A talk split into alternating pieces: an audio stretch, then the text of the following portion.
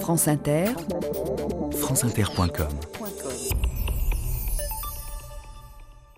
France Inter, il est 13h31, l'heure de retrouver Patrice Gélinet pour 2000 ans d'histoire. Patrice Gélinet, à qui l'on souhaite une bonne année. Bonjour, aujourd'hui, Émile Zola.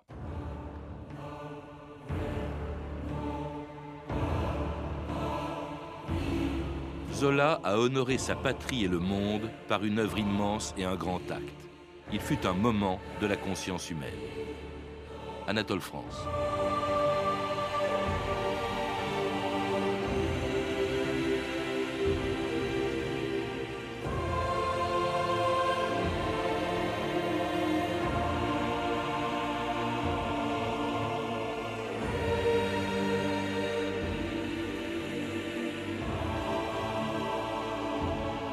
2000 ans d'histoire.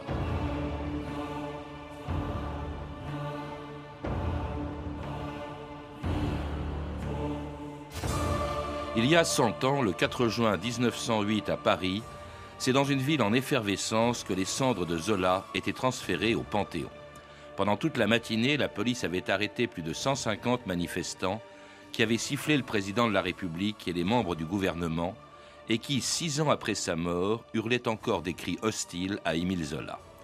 À l'issue de la cérémonie, l'un d'entre eux avait même blessé Alfred Dreyfus en tirant sur lui deux coups de revolver. Car ce 4 juin 1908, ce n'était pas seulement un écrivain qui entrait au Panthéon, c'était aussi le plus célèbre défenseur de Dreyfus. L'homme qui, dix ans plus tôt, avait écrit sur la première page de l'Aurore un article qui avait divisé la France en deux. Zola y accusait les plus hauts responsables de l'armée d'avoir fait condamner un innocent. C'était le 13 janvier 1898. J'accuse le lieutenant-colonel du Paty de Clam d'avoir été l'ouvrier diabolique de l'erreur judiciaire. J'accuse le général Mercier de s'être rendu complice, tout au moins par faiblesse d'esprit, d'une des plus grandes iniquités du siècle. J'accuse le général de d'Effre d'avoir eu entre les mains les preuves certaines de l'innocence de Dreyfus et de les avoir étouffées. Qu'on ose donc me traduire en cours d'assises et que l'enquête ait lieu au grand jour. J'attends. J'accuse. Voilà le titre. En caractère d'affiche. Sur toute la première page. On tire à 300 000.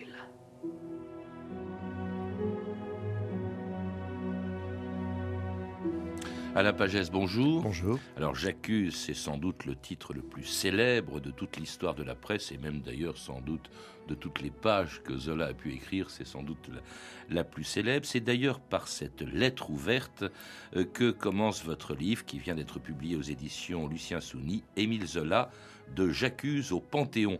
Mais cela dit, quand Zola écrit J'accuse en 1898, il a déjà 58 ans et il est déjà, depuis la mort de Victor Hugo, sans doute le plus grand écrivain français de l'époque. Et c'est pourquoi d'ailleurs cet article euh, innocentant Dreyfus, ou en tout cas accablant l'armée, l'accusant d'avoir fait condamner un innocent, c'est pour cette raison que cet article, ce J'accuse, a eu tant de répercussions, a provoqué tant d'émotions, Alain Pagès. Tout à fait. Il peut, quand il écrit J'accuse, mettre dans la balance sa notoriété littéraire. Il est célèbre en France, en Europe, dans le monde entier. C'est donc un grand écrivain qui, prend la parole.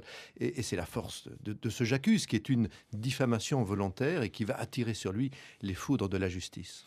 Et cela, quand même, il ne faut pas l'oublier, quatre ans déjà après la condamnation de Dreyfus en 1894, puis son envoi à l'île du Diable, en Guyane, euh, déporté euh, à l'île du Diable.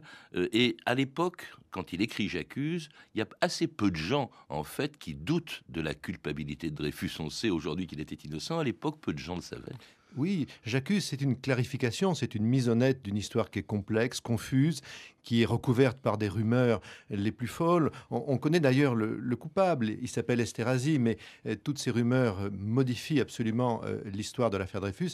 Et Zola arrive le premier à, dire véritablement à la fois quel est l'innocent, quel est le coupable. C'est ça la force de J'accuse. Alors cela dit, avant J'accuse, il était déjà très critiqué pour, son, pour une partie de son œuvre. Il était très lu, mais il avait beaucoup d'ennemis. Zola, on lui reprochait dans plusieurs de ses livres, L'Assommoir, Nana, Germinal, Pobouille.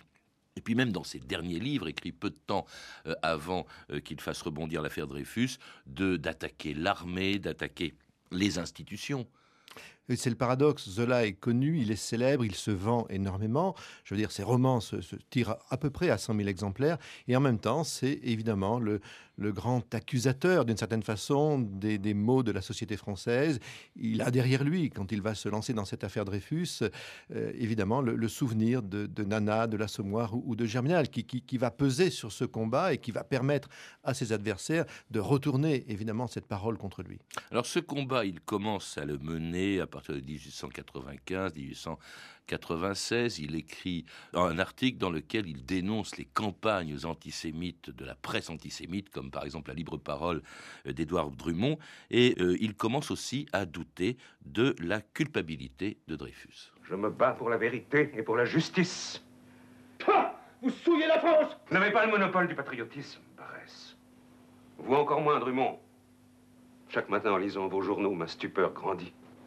Comment on vous dit que l'île du diable, un homme agonise, qui est peut-être innocent? Et vous refusez la lumière? Tout ça parce que le pouvoir veut gagner ses élections et flatte un peuple qu'il croit antisémite. Honte sur vous Au point où on en est, la culpabilité de Dreyfus n'a plus aucune importance, Zola. Il y va de la France. Ce que vous venez de dire, Barès, est infâme. Zola, vous êtes un destructeur de la société. Toute votre œuvre est là pour attaquer les piliers de la société la bourgeoisie, l'armée, l'ordre, la morale, l'art. Jusqu'à la langue française, vous êtes le romancier de la fange. Zola, dans des pages lyriques, nous montre un tas de dévoyés, de débauchés et d'alcooliques, et dit, voilà les ouvriers. Non, non, braves ouvriers, non, travailleurs, pas là. Dans l'œuvre de Monsieur Zola, Nana, l'Assommoir ou Faubourg. Non, non, Coupeau, le triste arsouille, crois-moi, brave ouvrier, n'est pas toi. C'était le chansonnier anti-Dreyfusard Théodore Botrel, chantant en 1908. C'est pour ça qu'on n'entend pas très bien la chanson euh, qu'il venait de chanter. Il chantait Zola au Panthéon, euh, l'année même d'ailleurs où euh, Zola, le corps de Zola y était transféré, et donc dix ans après la publication de J'accuse. Quand est-ce que Zola a commencé à douter de la culpabilité de Dreyfus et à prendre sa défense à Pagès Et pour quelle raison? Oui, pour lui, ça commence vers la fin du mois d'octobre 1897, donc quelques mois avant J'accuse, quand un intermédiaire absolument essentiel, c'est Scherer-Kessner, le vice-président du Sénat, ouvre devant lui le dossier de l'affaire Dreyfus. Scherer sait les choses, il connaît en particulier l'enquête qu'a conduite le chef du service de contre-espionnage du moment, le lieutenant-colonel Picard, qui est parfaitement convaincu de la culpabilité d'Esterhazy. Il a donc le... Donc le de l'innocence de Dreyfus. Voilà, Picard, voilà. c'est un des rares officiers voilà, qui va prendre la défense de Dreyfus. Tout à fait, c'est lui qui aura ce courage. Euh, ils sont nombreux, finalement, les Dreyfusards, euh, et c'est sans doute une des raisons du, du succès après coup de l'affaire, mais Picard, en effet, c'est le premier qui, qui, constitue le dossier, qui le transmet à Scherer, et c'est ça qui va convaincre Zola. Quand il se lance dans ce combat, il en mesure la difficulté, il sait qu'il sera difficile. On s'adresse à lui parce qu'il est un grand romancier capable de parler aux foules, c'est ce que pense Scherer, mais au moins il a cette conviction qu'il euh, détient la vérité. On, on l'a remarqué déjà, parce qu'il y a également euh, dans l'affaire, dès le début, il y a le frère, mais il est presque seul, le frère d'Alfred Dreyfus, Dreyfus. Euh, Mathieu Dreyfus. Il y a aussi un écrivain qui a écrit un livre, mais beaucoup moins connu que Zola, qui est Bernard Lazare, Bernard Lazare oui. euh, qui a écrit Une erreur judiciaire. Mais tous ont remarqué cet article justement de Zola, écrit justement en faveur des Juifs pour accuser, pour attaquer la campagne antisémite, pas encore pour défendre euh, Dreyfus. Et c'est à ce moment-là qu'ils viennent le voir en disant mais on a besoin de votre plume, de votre notoriété pour entrer dans le coup. Et c'est là qu'il écrit J'accuse, hein, j'accuse en janvier euh, 1898. Aujourd'hui, évidemment, on se dit c'est merveilleux, j'aurais rêvé d'avoir écrit J'accuse. Il faut peut- peut-être mesurer Alain Pagès le risque que prend Zola à l'époque. Il est le premier à faire à, à provoquer une telle émotion. Oui, c'est un risque important. D'abord, c'est un risque calculé parce que J'accuse, c'est une diffamation volontaire. Zola joue sur la loi euh, sur la presse. Il diffame, c'est-à-dire qu'il sait que les accusations qu'il porte, il ne peut pas en apporter les preuves, et donc il attend un procès. J'accuse se termine par cette phrase étonnante qu'on me traduise en cour d'assises et que la lumière ait lieu. Parce que il s'en prend à quelque chose qui est sacré en France. Nous sommes plusieurs années après la guerre de 70, mais cette armée, c'est l'armée de la revanche. Il ne faut pas la souiller, il ne faut pas la salir. Bien sûr. Il a d'ailleurs l'habileté dans beaucoup de ses articles de dire qu'il défend d'une manière générale l'honneur de l'armée, qu'il attaque ceux qui, à ses yeux, euh, le dégradent cet honneur, puisqu'ils sont coupables de forfaiture d'un crime d'État.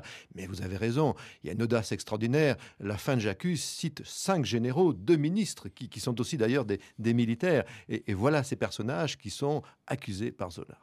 Et Zola, donc, qui dit qu'on me traduise en justice, et eh bien justement, c'est chose faite. Elle a été très expéditive, puisque trois semaines après cet article, après cette lettre ouverte, après le J'accuse publié dans l'Aurore, eh bien, Zola, à son tour, passait devant la cour d'assises. Dreyfus est innocent, et je n'ai pour moi que l'idée, un idéal de vérité et de justice. Je n'ai pas voulu que mon pays restât dans le mensonge et dans l'injustice. On peut me frapper ici. Un jour, la France me remerciera d'avoir aidé à sauver son honneur. À la majorité des jurés, l'accusé est reconnu coupable.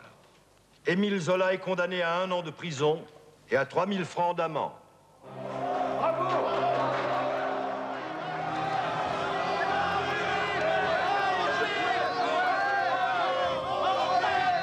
Alors la peine n'est pas très lourde, mais enfin, de toute façon, ça ne méritait pas plus. C'était un an de prison. Cela dit, ça va contraindre Zola, Alain Pagès, à partir en Angleterre, un exil qui va durer à peu près une année. Voilà, c'est quand même rude. Une année de prison, c'est le maximum de la peine.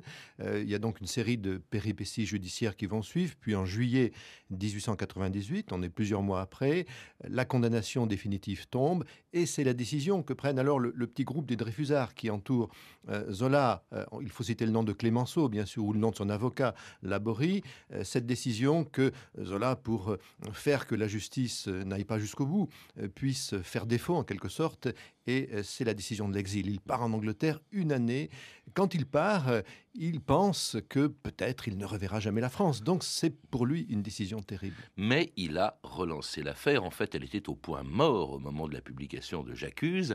Et brusquement, l'affaire, eh bien, elle reprend. D'ailleurs, on peut dire que c'est l'affaire que sans Zola, sans cet article, sans ce procès, sans cette condamnation, il n'y aurait peut-être pas eu d'affaire Dreyfus à l'impasse. Bien sûr, deux textes, quand on y réfléchit, relancent l'affaire. Le J'accuse, dont on vient de parler, et puis ce grand texte étonnant, le document, euh, on l'a compris, euh, le montrer, qui est celui des 15 audiences du procès de Zola, car ces audiences sont tout de suite publiées dans la presse, elles seront très vite éditées en librairie par l'éditeur Stock, et là, chacun pourra lire. C'est une sorte de grand drame théâtral, d'ailleurs étonnant, où on voit euh, s'affronter les anti-Dreyfusards et les euh, défenseurs de Dreyfus, chacun pourra lire euh, combien cette affaire est complexe et, comprendre euh, que Dreyfus est innocent. Alors complexe, elle le devient moins quand on se rend compte, par exemple, que Dreyfus, au moment de sa condamnation, a été condamné sur un faux, un faux rédigé par un commandant, le commandant Henri, qui se suicide. Alors évidemment, ça devient accablant pour tous ceux qui avaient attaqué Dreyfus.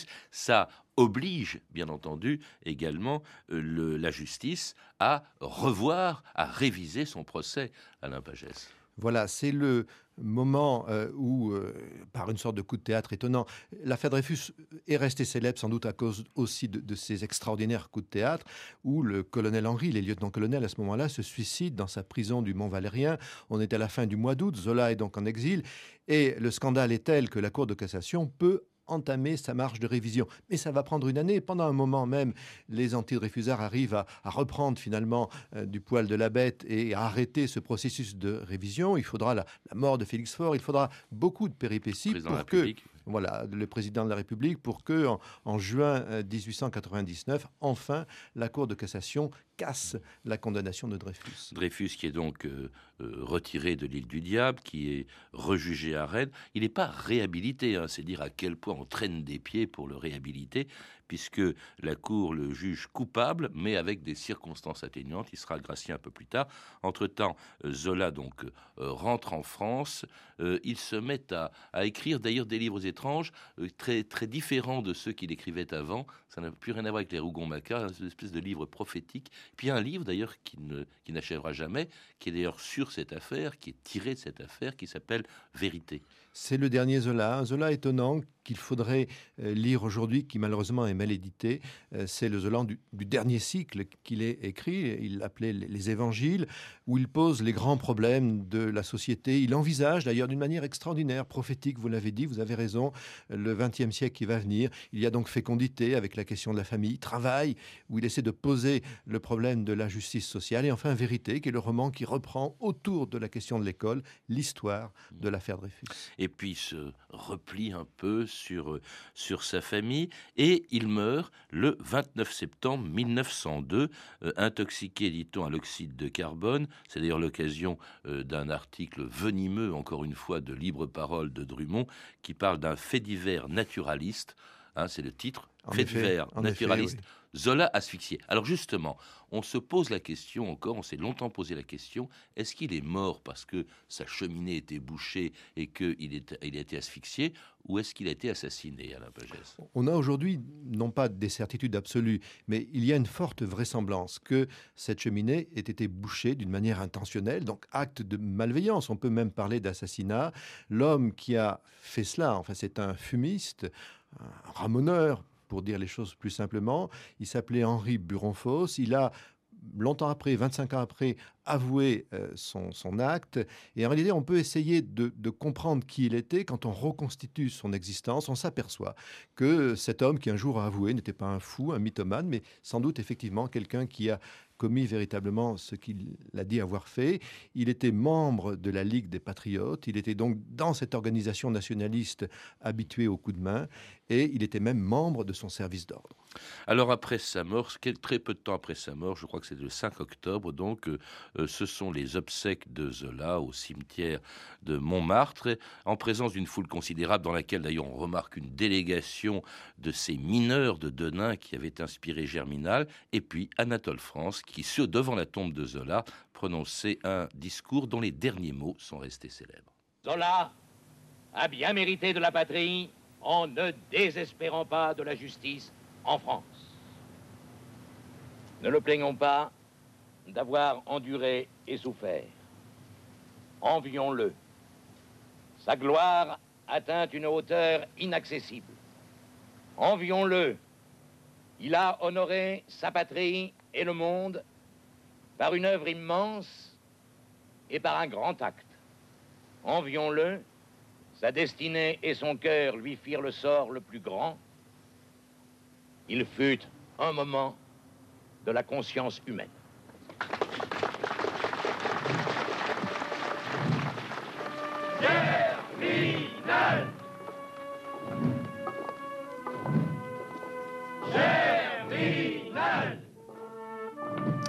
C'était les obsèques de Zola avec les mineurs de Denain criant Germinal en mémoire de, Zola. Et puis alors ce mot d'Anatole France parlant de Zola, euh, disant euh, il fut un moment de la conscience humaine. Vous dites que c'est un mot qui a traversé le siècle. C'est vrai que c'est peut-être l'hommage le plus connu qu'on ait pu rendre à Zola et peut-être finalement en quelques mots ce qu'était Zola. C'est une magnifique péroraison que Anatole France euh, trouve ce, jour d'octobre 1902. Et en même temps, c'est un, au fond, c'est une citation que l'on peut faire en effet parce qu'elle résume tout à fait le combat de Dreyfusard. Ce sur quoi euh, insiste Anatole France, c'est sur la valeur collective de ce combat, le fait qu'il rejoint euh, les grandes valeurs euh, que Zola avait voulu défendre, qu'on est dans la tradition d'un Voltaire, d'un Hugo. C'est tout cela que contient cette phrase. Et un combat dont Zola n'a pas vu l'issue, puisque ce n'est que quatre ans après sa mort que finalement Dreyfus a été réhabilité, réintégré dans l'armée en 1906 dernière étape, en effet, du travail accompli par la Cour de cassation, qui reprend le dossier de l'affaire Dreyfus en 1903. Là, Jaurès joue un rôle tout à fait important dans cette reprise. Et enfin, le 12 juillet 1906, la Cour de cassation alors annule la condamnation de Rennes, c'est-à-dire celle de 1899, déclare d'une manière solennelle, ferme, euh, que Dreyfus était innocent, mais elle casse sans euh, procès futur, c'est-à-dire que c'est une cassation sans renvoi. Voilà la réhabilitation de Dreyfus qui va se poursuivre d'une manière symbolique par le fait que Dreyfus est décoré quelques jours plus tard dans une des cours de l'école militaire de la Légion d'honneur. Une décoration, une répétition en juillet 1906 dont Dreyfus parlait lui-même en 1912, tendez bien car c'est une des plus vieilles archives de la radio, mais c'est la voix d'Alfred Dreyfus. 20 juillet 1906 est une belle journée de réparation pour la France et la République. Mon affaire était terminée. Tous ceux qui avaient combattu pour la justice et qui étaient encore parmi les vivants avaient pu recevoir de même la récompense des souffrances endurées pour la vérité. Il était certain qu'ils la trouveraient dans la satisfaction intime de conscience et dans l'estime que nos sacrifices leur avaient mérité de la part de leurs contemporains. Car ils luttèrent pas seulement pour une cause particulière, mais ils contribuèrent pour une large part à l'une des œuvres de relèvement les plus extraordinaires dont le monde était témoin. Une de ces œuvres qui retentissent jusque dans l'avenir le plus lointain, parce qu'elle aura marqué un tournant dans l'histoire de l'humanité, une étape grandiose vers une ère de progrès immense les idées de liberté, de justice et de solidarité sociale. Et c'était Dreyfus lui-même en 1912 évoquant sa réhabilitation en 1906. Et puis tous ceux, disait-il, on l'a entendu, qui avaient combattu pour la justice, c'est-à-dire pour sa défense. Évidemment, il pensait à Zola, parce que de tous les défenseurs de Dreyfus, le plus important finalement, plus peut-être encore que son avocat, que tous ceux qui se sont battus pour lui, vous évoquiez tout à l'heure Clémenceau, c'est évidemment Émile Zola. Bien sûr. Dreyfus, d'ailleurs, euh, c'est un texte, on voit, il le lit, c'est un homme qui a, une voix euh, sans doute euh, un peu métallique quand on l'entend à distance, mais en même temps, c'est un beau texte. On, sent bien qu'il est parfaitement conscient de ce combat collectif, que lui-même l'a assumé, ce qui, au fond, était extrêmement difficile. C'est un homme qui a eu le grand courage de, de survivre d'abord, de survivre à cette terrible détention de l'île du Diable et qui ensuite est euh, le, héros de, cette affaire euh, dont il a été le centre. Et réintégré dans l'armée. Et le jour même, que demande-t-on justement? C'est, euh, je crois que c'est le groupe socialiste à l'Assemblée qui demande que Zola soit transféré au Panthéon. Nous sommes en 1906. Et là, il y a eu déjà une polémique. Hein. Le vote n'a pas été acquis très facilement, surtout au Sénat. Une polémique. On, on voit une fois de plus la libre parole de Dumont, de Drummond qui parle de ce métèque vénitien, puisque le père de Zola était italien qui parle de l'insulteur de la France, et il a fallu deux ans quand même pour que la cérémonie de la panthéonisation de Zola se produise le 4 juin 1908. Et là encore, c'est la polémique. Hein. Euh, il y a des cris euh, et il y a un homme, Louis Grégory, un publiciste euh, qui était anti-Dreyfusard sans doute, qui tire sur Dreyfus étonnant, oui. C'est comme un roman qui voudrait se terminer par un, nouveau drame pour que tous les acteurs qui sont rassemblés soient là présents dans une scène finale. C'est un journaliste, il s'introduit dans le Panthéon et il tire deux coups de feu sur Dreyfus. Il voulait le viser. Heureusement, Dreyfus a pu se protéger, il n'a été que blessé. Mais enfin, Grégory a commis un attentat extraordinaire. Alors, il s'est défendu en disant qu'il avait voulu tirer non sur Dreyfus, mais sur le dreyfusisme. D'une certaine façon, il dit assez bien la vérité c'est-à-dire euh, qu'il veut s'opposer à ce que signifiait le, combat de Réfusard et, et, ces dix années précédentes. Ce qui est extraordinaire quand même, cet homme est l'auteur d'un attentat, même si Dreyfus, qui était donc présent à cette cérémonie, on peut le comprendre, n'est que blessé, il y a un procès. Et qu'est-ce qui se passe? Ce Grégory en question eh bien, tout simplement, il est acquitté. Il est acquitté par une cour d'assises qui, dix ans auparavant, euh, avait cette cour d'assises même, finalement, qui avait euh, condamné Zola au moment de J'accuse, eh bien, déjuré de cour d'assises en septembre 1908, euh, donc juste quelques mois après l'attentat, acquitte Grégory, ne retiennent contre lui ni la préméditation, ni la tentative d'assassinat. C'est assez extraordinaire. Il est acquitté pour geste patriotique. Alors, cette panthéonisation de Zola, c'est au fond le dernier rebondissement de cette affaire. Il y a un auteur qui vient d'écrire aussi un livre sur le Panthéon qui dit c'est la quatrième affaire Dreyfus. Hein. Euh, cela dit, euh, quand même, euh, vous vous rappelez, vous, vous terminez votre livre en évoquant le J'accuse qui est à l'origine de tout et qui est une référence presque banale aujourd'hui. Alors que beaucoup disent qu'au fond, c'est peut-être le premier acte, le premier geste d'un intellectuel. Le mot apparaît d'ailleurs à l'occasion du procès de Zola. Voilà, le mot est contemporain comme substantif de janvier-février 1898. Il désigne une idée forte, l'idée que des gens qui sont des hommes de lettres, enfin qui sont des artistes, ont le droit un jour, quand c'est important, de se mêler d'un débat public, de se mêler de ce qui ne les regarde pas. Être intellectuel, pour Zola, en janvier 98, c'est cela, tout d'un coup, descendre dans l'arène, prendre les coups quand c'est nécessaire, parce que des valeurs fondamentales sont atteintes. Oui, mais c'est un petit peu galvaudé, et le mot est la chose. Maintenant, il est de bon ton de se mêler de tout. D'autre part, on peut quand même rappeler qu'avant Zola, il y a des gens qu'on aurait très bien pu qualifier d'intellectuels. Vous les avez cités tout à l'heure, d'ailleurs, Alain Pagès. Voltaire défendant Calas, par exemple, hein, euh, un siècle avant. Zola s'inscrit dans une tradition. Il songe à Hugo euh, qui meurt en 1885 quand lui-même écrivait Germinal. Il pense au grand exemple de Voltaire. Bien évidemment, il est l'héritier des Lumières, mais il le fait dans une période un peu particulière où tout d'un coup un combat collectif est possible. Ce qui est intéressant dans l'histoire de Jacques, c'est de voir ces pétitions qui vont paraître dans les journaux, soutenir euh, le geste de Zola, euh, de voir ce combat collectif où, où, finalement des relais vont être pris après Zola, s'élaborer l'avocat, c'est Jaurès qui sont les grands porte-parole du combat de Réfusard. Un combat d'ailleurs qui n'est jamais vraiment fini. Au moment de son procès, Maurras, qui faisait partie des euh, pourfendeurs de Zola, disait, euh, au moment de son procès, Maurras, lui après la guerre, il avait collaboré, disait, eh bien c'est euh, c'est la revanche de Dreyfus. En effet.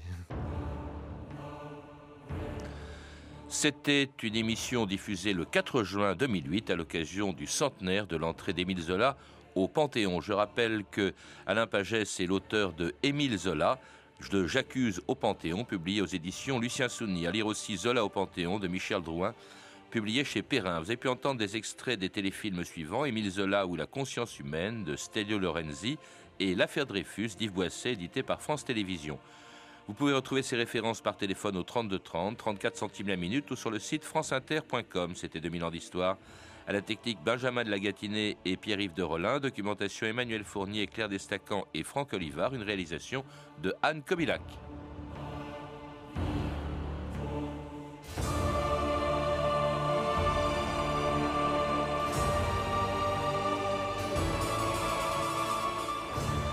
La semaine prochaine, nous retrouverons Patrice Gélinet en direct pour de nouvelles émissions consacrées lundi à Albert Camus, mardi à la ligne Maginot, mercredi aux chrétiens d'Orient, jeudi à la fin du monde et vendredi à la Belle Otero.